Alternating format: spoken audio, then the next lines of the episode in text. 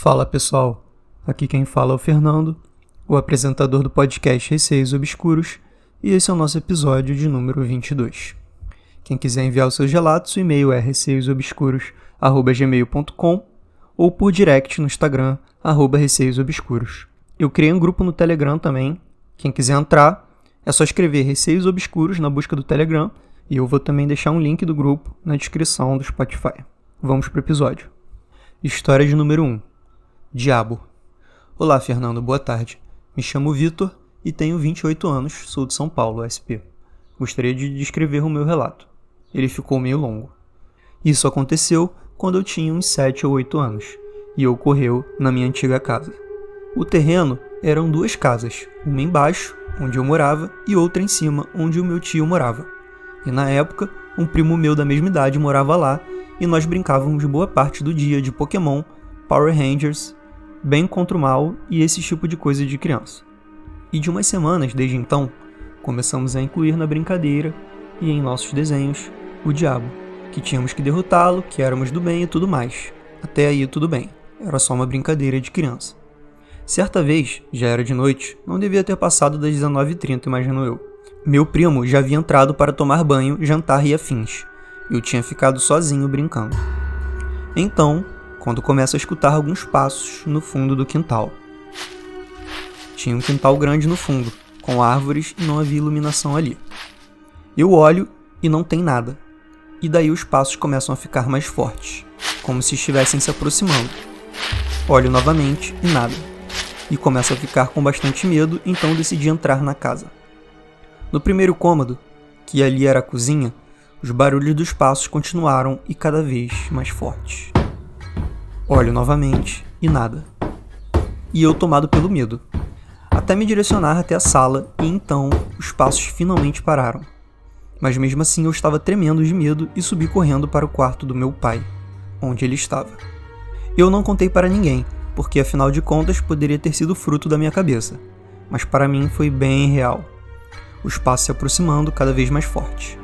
E na hora que os passos foram se aproximando, eu lembrei que meu pai havia me dito que não gostava que eu brincasse de tais coisas, mas só tinha sido um aviso por cima. Mas na hora que isso aconteceu, nunca mais mencionei o diabo nas minhas brincadeiras. Bem, como eu disse, o relato um tanto grande. Parabéns pelo trabalho, Fernando. Praticamente maratonei seu podcast de umas semanas para cá. Grande abraço. Muito obrigado pelo relato, Vitor. Muito estranho isso que aconteceu contigo, dos passos ficarem te seguindo. Logo quando você fazia uma brincadeira meio perigosa ali, né, de falar diabo o tempo todo, enfim. Nunca é bom brincar com essas coisas que a gente não sabe no que pode dar, né? Então fez bem parar de brincar com isso. História de número 2, são dois relatos. Olá, Fernando, tudo bem? Conheci recentemente seu podcast e venho aqui compartilhar uma história que aconteceu comigo muitos anos atrás. Eu me chamo Rafael, tenho 34 anos, sou bibliotecário natural de Olinda, mas desde 2014 moro em Caruaru. Tive algumas experiências ao longo da minha vida, inclusive algumas aqui em Caruaru mas hoje vim contar uma situação que aconteceu em 2005. Na verdade, foram duas situações, sendo uma delas mais marcante. Na época eu tinha 19 anos, era estudante de biblioteconomia pela UFPE e conseguia um estágio na Fundação Gilberto Freire, localizado no bairro de Apipucos, em Recife. Ao todo, estagiei lá por todo o ano de 2005, entre parênteses, dois contratos de seis meses. Mas as situações que irei narrar aqui aconteceram já no segundo semestre de 2005, acredito que por volta de agosto ou setembro. A fundação ficava no terreno imenso dividido em vários blocos, sendo o principal deles a Casa Museu, que foi onde Gilberto Freire morou quando vivo. E na época em que eu estagiei lá funcionava a administração do lugar, bem como um museu. Era lá nesse bloco que nós, um grupo de cinco estagiários e a bibliotecária-chefe, trabalhávamos. Era um trabalho muito interessante de se fazer. Nessa época, esse bloco estava sendo utilizado exclusivamente para esse trabalho, além, claro, do neto Gilberto Freire, que tinha a sua sala lá também. Quando chegávamos, buscávamos a chave do bloco de eventos na administração e, quando acabava o expediente, levávamos a chave de volta. E enquanto estávamos lá dentro, o portão que dava acesso ao bloco ficava fechado, de modo que ficávamos trancados lá dentro. Tudo isso era questão de segurança, visto que nesse local estava armazenado um acervo de grande valor histórico. Dada toda a contextualização, vamos aos eventos. Relato de número 1. A maçaneta. As duas situações aconteceram em dias de sexta-feira. exatamente uma semana após a outra. Na primeira sexta-feira, eu estava com meus companheiros de trabalho fazendo uma reorganização no acervo. Como eram livros grandes e antigos, havia muito pó ao manusear, motivo pelo qual usávamos máscara, touca, bata, óculos de proteção e luvas, tudo muito organizado. Em dado momento, quando já tínhamos terminado o trabalho, fui ao banheiro para lavar os óculos e as mãos. Quando aproximei a mão da maçaneta da porta, qual não foi minha surpresa quando a maçaneta baixou, como se alguém estivesse abrindo a porta por dentro. Achei estranho, pois sabia que todo mundo estava dentro da sala em que trabalhávamos, mas ainda assim poderia ser Gilberto Neto, que tinha chegado e não tinha avisado.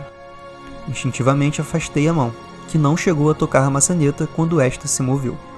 E no mesmo instante ela se moveu novamente, voltando ao lugar original. Tudo isso aconteceu em questão de segundos, foi muito rápido. Quando percebi que a porta não abriu e que não havia movimento algum dentro do banheiro, o medo bateu e comecei a andar de volta para a sala onde estavam meus colegas. Mas olhando o tempo todo para trás para ver se alguém saía do banheiro, o que não aconteceu.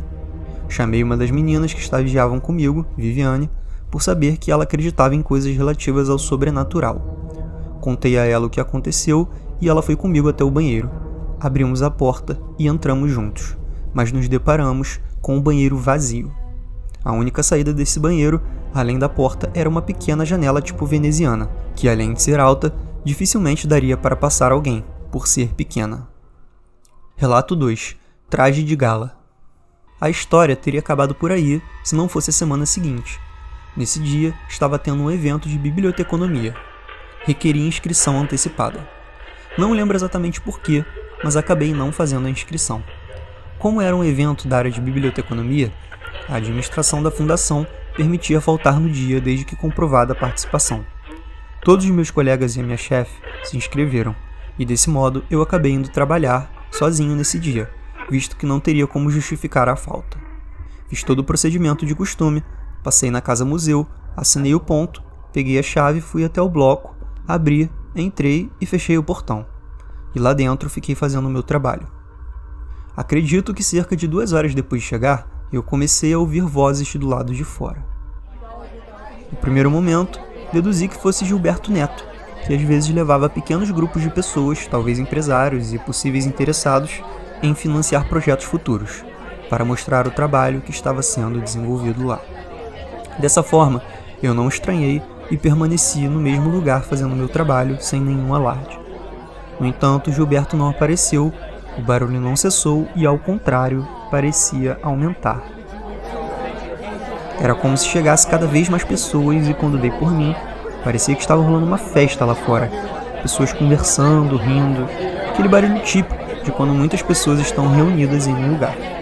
A minha curiosidade aumentou e decidi sair para ver o que estava acontecendo lá fora.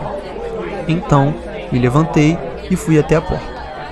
No mesmo instante em que abri a porta, o barulho cessou abruptamente e pairava apenas o silêncio.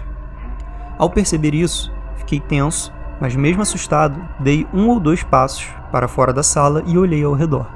Quando virei a cabeça na direção do banheiro, aquele mesmo banheiro da situação ocorrida na sexta-feira anterior, eu vi nitidamente um homem alto, branco, aparentemente idoso, com traje de gala ou algo do tipo. Parecia aquelas roupas chiques que os homens usavam antigamente, algo como uma roupa social preta.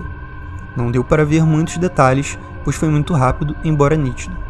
Eu poderia usar como exemplo as roupas utilizadas pelos homens ricos do filme Titanic, nas cenas que se passam na primeira classe. Quando olhei, ele estava caminhando em direção ao banheiro, de modo que eu o vi de perfil. Foi algo que durou cerca de dois segundos. Lembro que entrei de volta na sala extremamente assustado e fiquei pensando em como conseguiria sair dali quando chegasse a hora de largar. Voltei a fazer o trabalho tentando não pensar no que tinha acabado de acontecer, quando mais uma vez os sons do lado de fora retornaram. Eu fiquei ali por cerca de 15 a 20 minutos ouvindo aquele barulho vindo do lado de fora e fingindo que não estava acontecendo nada. Por todo esse tempo, os sons não pararam. Era como se realmente estivesse acontecendo uma festa ali fora, enquanto eu estava trabalhando dentro da sala. De repente a porta se abriu, mas meu susto inicial foi substituído por um alívio profundo ao ver que era Gilberto Neto dizendo que tinha acabado de chegar e que estaria na sala dele caso eu precisasse de alguma coisa. algo que ele sempre costumava fazer. Só que ele percebeu o meu susto e provavelmente viu minha cara de pavor e riu, perguntando se eu tinha visto um fantasma. Apenas ri sem graça e não contei nada do que tinha acontecido, por vergonha e medo de ser desacreditado, pois lembro que ele era bem brincalhão. No momento em que ele abriu a porta, o barulho parou, tal qual acontecera comigo minutos antes. Mas aparentemente ele não viu nem ouviu nada. De toda forma, após ele chegar, não aconteceu mais nada, e eu só pude agradecer por saber que ele estaria lá naquele bloco, mesmo que em outra sala até a hora de eu ir embora. Tenho outras histórias para contar que posso enviar numa oportunidade caso queira, até porque esse e-mail já está ficando bem longo. Estou maratonando os episódios e gostando muito do formato. Um abraço e muito sucesso. Então, Rafael, obrigado por enviar os relatos. Quando você quiser, pode enviar mais relatos sim. Por favor, eu agradeço. E comentando agora sobre seu relato 1, eu achei ele bem sutil, mas ao mesmo tempo muito estranho, né? Porque você comprovou que realmente não tinha ninguém no banheiro, mas pelo menos você estava acompanhado por pessoas, tanto que você chamou a Viviane. E enfim, sempre é melhor quando algo, algo acontece e tem mais gente no, no local, né? Já o segundo relato foi bem sinistro. De repente, ali nesse local que você trabalhava, não tinha um fantasma só, tinham vários, né? Até porque você ouviu várias vozes como se fosse uma festa. E aquela outra entidade também, né? Com uma roupa de gala ali passando. Vamos pro relato de número 3. O carro. Esse relato foi enviado pela Dani por direct no Instagram. Eu sempre soube que eu era diferente, e quando isso aconteceu me marcou muito. Eu devia ter por volta de 6 ou 7 anos, e estávamos voltando de viagem. Como em anos anteriores, sempre dormíamos em pousadas por ser uma viagem longa de carro. Nesse ano, fomos viajar, meus pais, minha prima e minha irmã, eu e minha cachorra, uma pincher. Acordei no meio da madrugada, corri para o banheiro para vomitar e continuei passando mal toda a madrugada. A cachorra que dormia comigo começou a rosnar e quando olhei, vi uma sombra escura e caí em um sono pesado. Quando minha mãe me acordou para seguirmos viagem, eu senti um incômodo muito grande no peito e falta de ar. Falei que não queria viajar, insisti muitas vezes, mas de nada adiantou. Foi então que notei que tinha algo de errado.